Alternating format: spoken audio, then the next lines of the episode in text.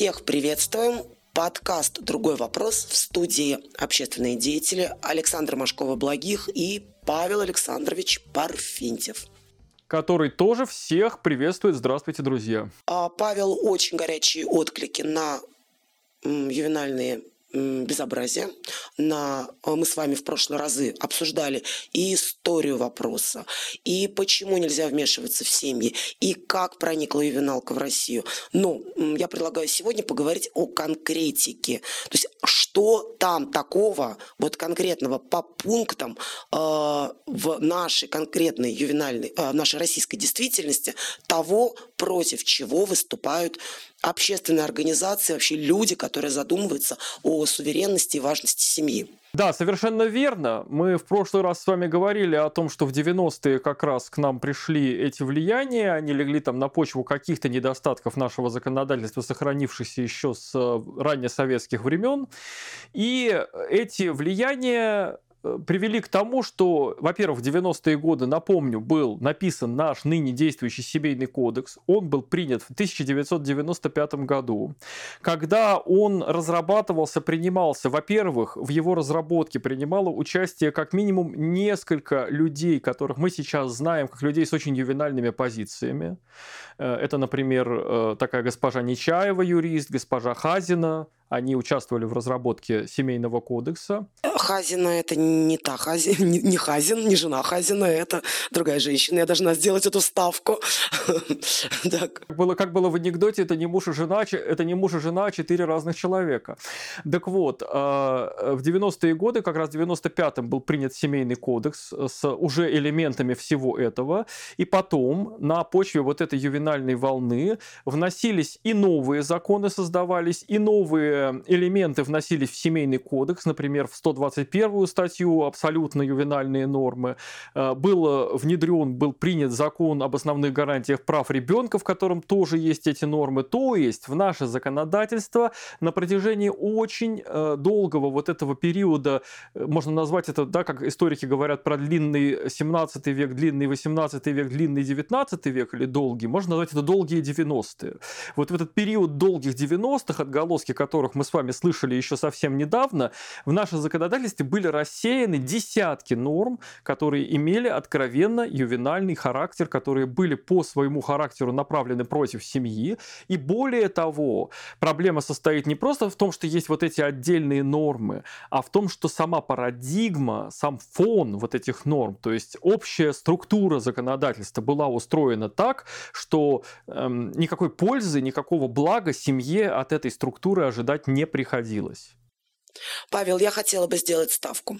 А, дело в том, что а, практически все нормы, которые вносились в 1995 году, так или иначе выстрелили в нашей стране, и они а, по факту такое отражение того, от чего вот, ну, вот что на Западе, да, скажем так, вызывает наше бурное возмущение. И вот ты открываешь семейный кодекс буквально 95 года, и ты видишь, как в те времена, казалось бы, странное словосочетание, э, выглядящее таким наивным и непонятно про что, вдруг прямо сейчас укладывается, вы меня простите, в гей-парад, укладывается в систему распределения детей, укладывается в систему возникновения а, тех же ювенальных адвокатов. То есть ты начинаешь понимать, что это не случайно люди придумывали а, какую-то странную солянку. Это прямо вот осознанно внедренные истории. И под каждую норму а, вводились добрые тетеньки НКО, которые каждую норму высвечивали, обсасывали, а, награждали ее определенными смыслами. Даже если то, что звучало для нас, казалось бы, нейтральным, приобретало вполне конкретную историю. Ну, например, интерес ребенка.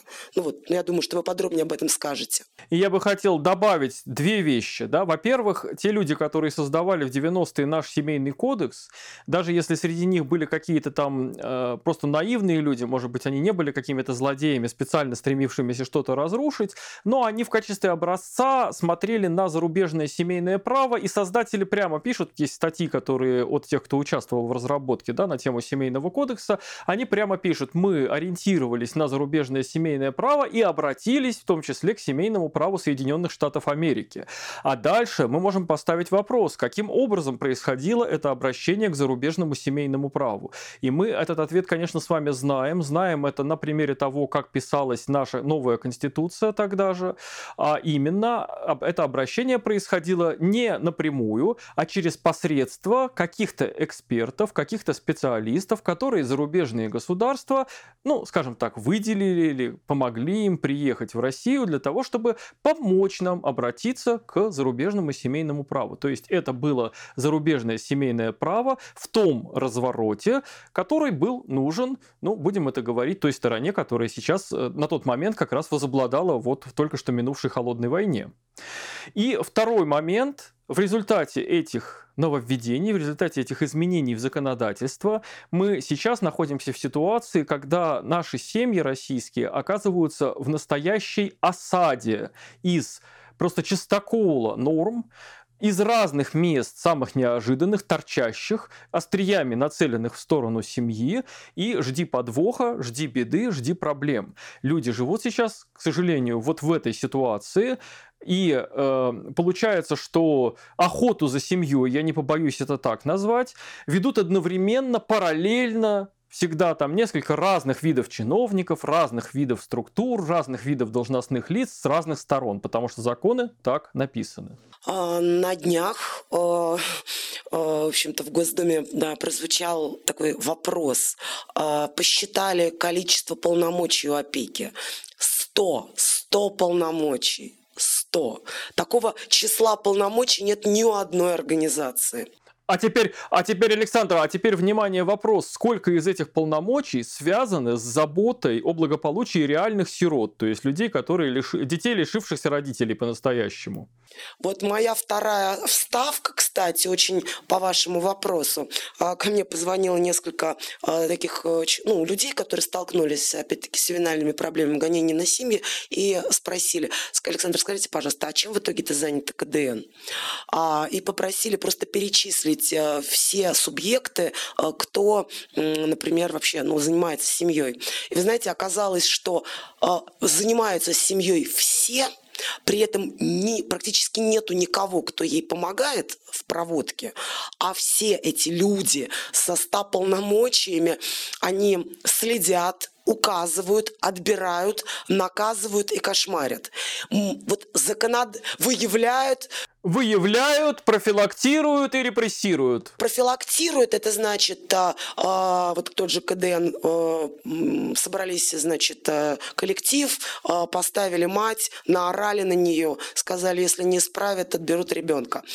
И нету ни одной структуры, которая бы пришла в семью и сказала, чем помочь, обои тебе поклеить, огород вскопать, а, что ты хочешь, чтобы стать сильнее, красивше, больше нарожать детей. Ни одной.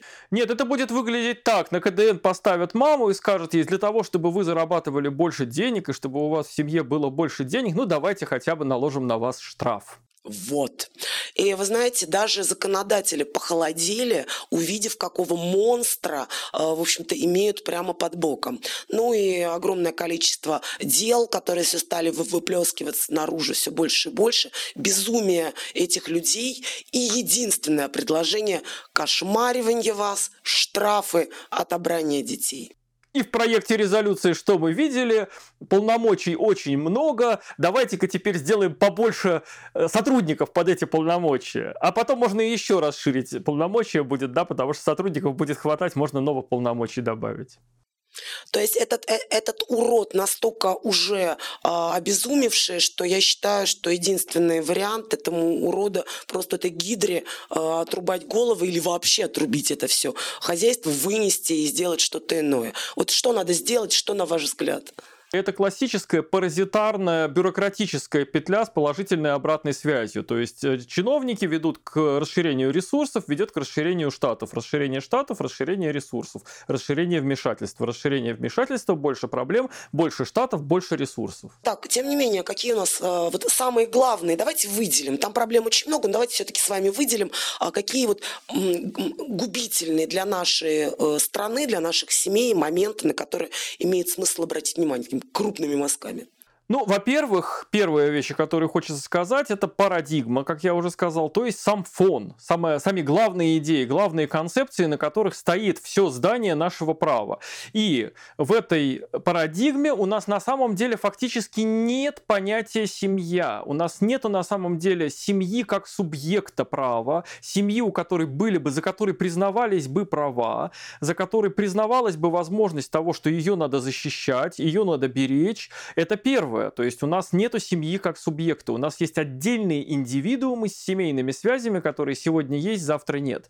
Второе, э, с этим связанное, у нас нету нигде и никак, ни в прямом, ни в косвенном виде в нашем законодательстве представления о том, что родители – это центр семьи, и что должен быть высокий авторитет родителей в семье, высокий авторитет родителей в обществе, что семью и родителей надо уважать. Вот этого нет нигде. И напротив, поскольку, поскольку у нас есть десятки норм, которые э, явно основаны на подозрении в том, что родители плохие, потому что надо проконтролировать, проверить и выявить, э, создается общее впечатление, общий фон негативного, подозрительного, отрицательного отношения к семье, то есть парадигма четко, ясно антисемейная. Это первое, и это, наверное, самое главное, что действительно нужно менять и на уровне декларации внутри права, и на уровне конкретных норм, то есть это вся система, которую нужно переориентировать полностью полностью. Второе, что у нас есть, это ситуация, когда фактически аморфно сформулированное основание признания ребенка, лишившимся попечения родителей, это в частности 121 статья Семейного кодекса, где говорится там, э, что э, ребенок считается утратившим попечение родителей, например, если родители совершают действия или бездействия, которые препятствуют его нормальному воспитанию и развитию. Понимай, как хочешь. Никаких определений, никаких рамок у этих вот расплывчатых аморфных терминов нигде нет. А, и есть э, статья Семейного кодекса, которая требует от всех должностных лиц и простых граждан доносить в органы опеки, если они считают, что права ребенка нарушены или интересы ребенка нарушены тем или иным образом. Опять же, это очень широкий э, спектр, да, абсолютно бесформенный, аморфный, безграничный. А, что дальше ведет к тому, что эта опека приходит, начинает проводить проверки, и дальше включается один из параллельных параллельных контуров вот этих возможных репрессий. Да? Это первый контур. Это возможность привлечь родителей к административной ответственности, об этом еще немножко позже скажу. Это второй контур. Это усмотреть непосредственную угрозу жизни и здоровью и ребенка изъять из семьи, отобрать у родителей. Опять же, на самом деле абсолютно аморфное понятие, то есть вот это немедленное отобрание ребенка при наличии непосредственной угрозы жизни и здоровью может пониматься и на практике понималось как угодно, резиново. Э, это третий э, контур, третий вариант того, что можно включить в отношении семьи, это заставить, принудить давлением, угрозами отобрания детей, лишения родительских прав, заставить родителей поместить ребенка в приют. Ну, пока э, родители не э, решат свои сложности. А сложности эти бывают очень интересными. Например, вот буквально сегодня я слышал одну историю о том, как к женщине приходила опека. В данном случае это не мама, в данном случае это бабушка, воспитывающая внучку. И опека сказала, ну, у вас все хорошо, но диван нужно поменять диван нужно поставить другой, новый, сказала сотрудница опеки.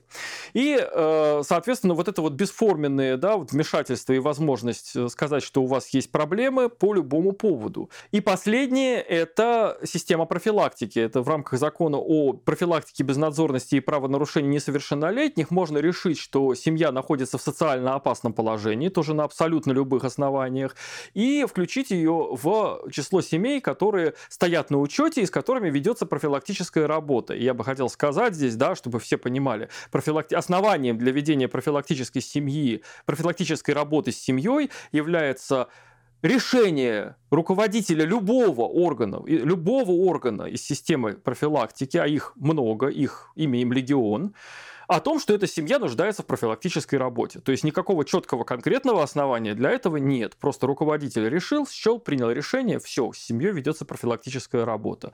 И вот это, это я, наверное, не все перечислил, только самое главное из вот этого чистокола, в котором мы находимся.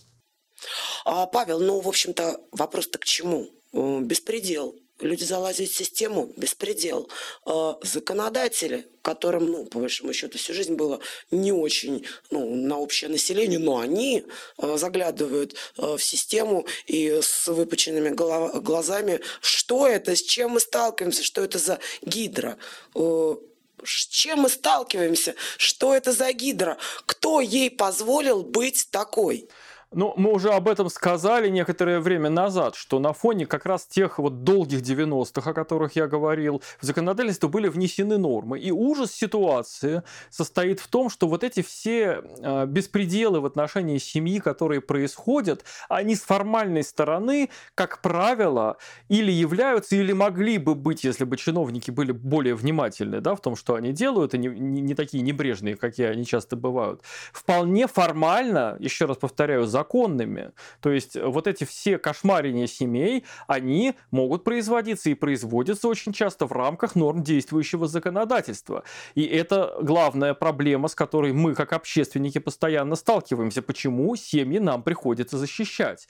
Потому что существует и фон, и общая система норм, в рамках которых э, вот этот террор в отношении семьи оказывается полностью оправданным. Есть лес юридических норм, которыми чиновники могут прикрыться в этой ситуации, и очень мало тех юридических норм, которые э, могут использовать родители, могут использовать общественники, чтобы по-настоящему защитить семью в такой ситуации. Я хотела бы сказать главное, еще одну, одну важнейшую вещь. А, как ни странно, у нас а, так сложилось и в, эм, и в юридической практике, и в судебной практике сложилась презумпция виновности родителей и презумпция а, абсолютной безгрешности опеки. А, я участвовала в большом числе судебных процессов и вообще дел по отобранию детей. И как бы вот все, что говорит, рассказывает про семью тетка, вот все правда. Вот она сказала, что они там все пьяные были. Какого-то доверия, про, точнее, вот какие-то проверок документов от нее не требуется. А, более того, она даже может показать фотографию. В квартире было очень грязно, она показывает фотографию, где чисто. Ей верят. Она может сказать, они очень-очень плохие люди, прям очень, мы, мы, мы очень за ними подозрительно вот наблюдаем. Ей верят. А если будет стоять родители говорить, это вранье, ему будут говорить, а какие ваши доказательства?